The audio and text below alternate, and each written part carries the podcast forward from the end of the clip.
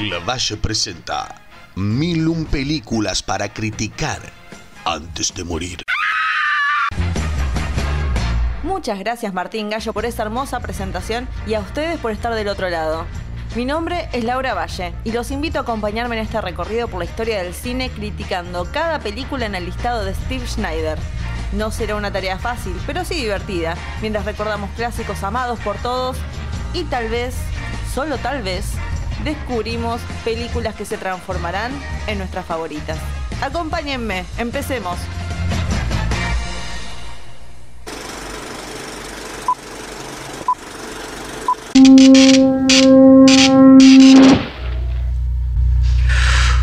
I, I'm very. Uh, I love Mary. Henry, I asked you if you and Mary had sexual intercourse. Well, I don't. I, I don't think that's any of your business. Henry, I'm sorry. you're in very bad trouble if you won't cooperate. La película que veremos hoy tiene un 90% en Rotten Tomatoes, con un crítico diciendo, una película de estudiante que termina siendo de culto que hubiera sido mejor que, dura- que durara 20 minutos. Un poco estoy de acuerdo. Un hombre descubre que será padre de un día para el otro. Sobre el estrés de esto, el bebé es una criatura muy peculiar de la que deberá cuidar durante una noche muy bizarra. Estoy hablando de Eraserhead del año 1977, escrita y dirigida por David Lynch con las actuaciones de Jack Nance, Charlotte Stewart y Judith Roberts. David Lynch es uno de esos directores que quiero que me guste. Realmente quiero eh, sentir su filmografía como parte mía. Y siempre que empiezo a ver sus películas, me engancho. Pero siempre llegando al final como que no me cierra. Pero sigo intentando, sigo intentando que me guste. Yo debo ser una boluda, eh, yo lo digo, ¿eh? Tal vez hay algo que no me está cerrando del todo, pero no cuajamos en el final. Y yo ya sabía que Razorhead era como su gran película de culto, así que estaba muy interesada por verla. Y creo que es la película que más odié de él. Porque, aunque debo decirlo, no las entiendo. Disfruto en cierta medida sus películas, pero al fin de cuentas me quedo como un vacío de, de sentirme que no me perdí algo. Esta es simplemente la odié. Odié esta película. Así de simple. Ahora, yo ya sabía que el director está obsesionado con los sueños y eso es algo que realmente comparto. Por eso tal vez mi obsesión con que me tiene que gustar David Lynch porque tenemos eso en común, que nos gusta mucho eh, la experiencia del sueño y me encanta que él quiera representarlo en las películas, porque es algo muy difícil de hacer. Así que mi admiración va por ese lado. Pero los tiempos que maneja, por Dios. ¿Sentís realmente que pasa una eternidad entre, entre los diálogos y mucho más hasta que la historia avanza?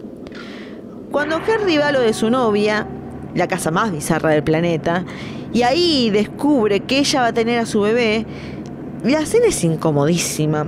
Hay una perra con crías, el padre de la chica con sus rodillas deformes, una vieja que está catatónica, que le hacen mezclar la ensalada. ¿Por qué? No sé. Un pollo que sangra.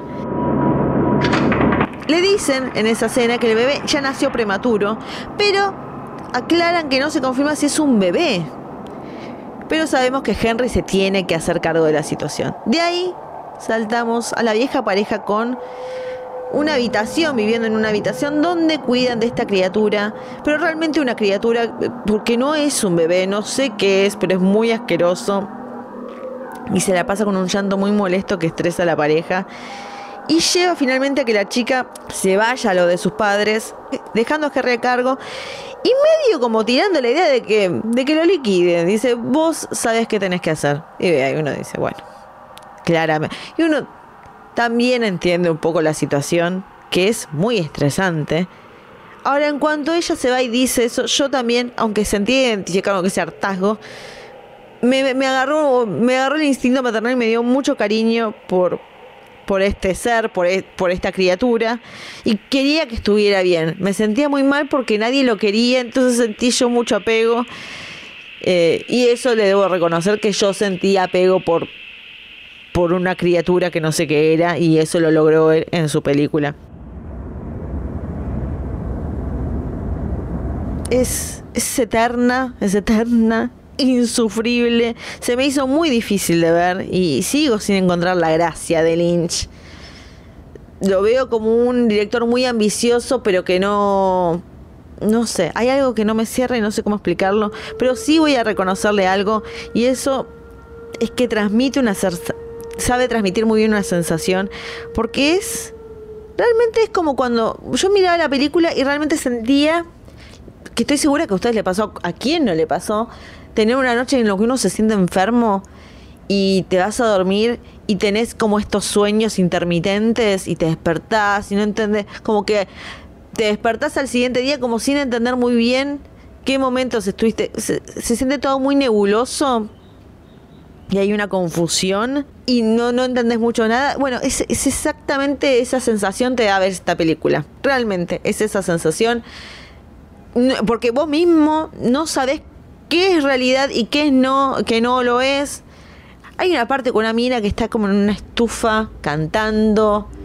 Y vos decís, o yo soy muy ignorante y no estoy entendiendo nada. O este tipo está poniendo todo para que uno se sienta como un tarado, no sé. Y obviamente dijo, lo dejo a la interpretación del público. Mi interpretación no sé qué es, siento que todo fue un sueño, siento que yo vi una película que me hace sentir que vi un sueño. Así que en ese sentido un trabajo muy bien logrado, Lynch. Lo lograste. Pero hay momentos, sí, donde yo creo que los sueños que uno tiene en el día a día son acumulaciones de cosas que pasan y que una parte del cerebro lo retiene y pensamientos que uno tiene durante el día. Y viendo la escena de la cena en sí, hay cosas de las cuales uno dice, bueno, tranquilamente en esta escena algo pasó que tal vez lo que seguimos viendo después es como una interpretación de esa escena en un sueño. Es esa es mi teoría. Esa es mi teoría de la película. Y aunque sigo sí, o sea, yo le tengo mucha estima y no quiero que después los vengan los intelectuales a criticarme. Yo lo sigo bancando a Lynch como director. Em, es muy original, es muy original. Trato de interpretarlo, voy a seguir haciéndolo, pero hay que reconocerle que es único. Hay un solo Lynch en el mundo, suficiente con uno y nos alcanza. Bárbaro que esté, que esté él. Y aunque la película en sí no me gustó, jamás la voy a volver a ver. Está ahí, existe y yo entiendo que hay un montón de gente que la ama y me parece bárbaro, no me odien porque yo no la capté. Eh, sí creo que está bien que esté en el listado, más que nada porque marca el inicio de la carrera de un director que con una mirada única y que aunque yo lo entienda o no, eh, sus películas, es importante que esté y por lo cual él en sí es un clásico del mundo del cine. Datos de color. Bueno, como estaba diciendo, esta película es amada por varios directores de renombre, entre los cuales voy a mencionar está John Waters, Stanley Kubrick, Mel Brooks y George Lucas, que le ofreció a Lynch eh, dirigir El regreso del Jedi, lo cual creo que yo odié el, regreso del Jedi. Si vayan a buscar el, el episodio donde hablo de esa película, la odio. Odio esa película. Así que un poco me gustaría haber visto qué hubiera sido del regreso del Jedi si lo hubiera hecho David Lynch. Nunca lo sabremos. Ahora, esta película es tan independiente que durante mucho tiempo eh, David Lynch dormía directamente en el escenario, o sea, él dormía en lo que era la habitación de Henry, esa habitación donde hacía transcurre toda la película mayormente. Debe haber sido bastante agotador, debe haber sido agotador muy agotador. Se dice, es una de las cosas que Lynch se inspiró en el nacimiento de su propia hija para hacer esta película. Yo siendo la hija de Lynch, digo, sos un hijo de puta, papá. Anda que Porque al parecer ella nació con una enfermedad que se tuvo que hacerse varias cirugías, un problema con los pies. Pero decís, bueno, otra vez, no tanto la hija, sino el propio miedo de Lynch de ser padre también. Pero bueno, vos ves una película con una criatura y dicen, ay no, tu papá se inspiró en vos para hacerlo, anda, caga. Películas para recomendar. Ahora, el crítico que, mencioné al principio de este episodio decía que tal vez eh, Razorhead hubiera funcionado más con un corto de 20 minutos. Así que para recomendar el día de hoy no les recomiendo una película, sino que les recomiendo un cortometraje del propio Lynch. Que debo decir, ah, está la rareza que es él, No hay nada que se entienda, pero sin embargo es cautivante. Te da como cierta perturbación. Está bastante bueno. Yo lo recomiendo. Se llama El Alfabeto. Lo pueden encontrar en YouTube. No hay nada raro. Son, ¿qué? 10 minutos. Ya ni me acuerdo cuánto tiempo es. Eh, del año 1968. Y con eh, la actuación de Peggy Lynch, mujer de, de David. Así que hicieron el alfabeto, después tuvieron una hija y de ahí Lynch dijo voy a hacer una película de un monstruo. Así que todo tiene que ver con todo. Eh, y nada, esa es la recomendación del día. Y así finalmente llegamos a la película 110 donde finalmente hablé de David Lynch y mi relación tan conflictiva con él, pero con mucho cariño. Sepa que lo quiero mucho. No se enojen conmigo porque no quise Razorhead.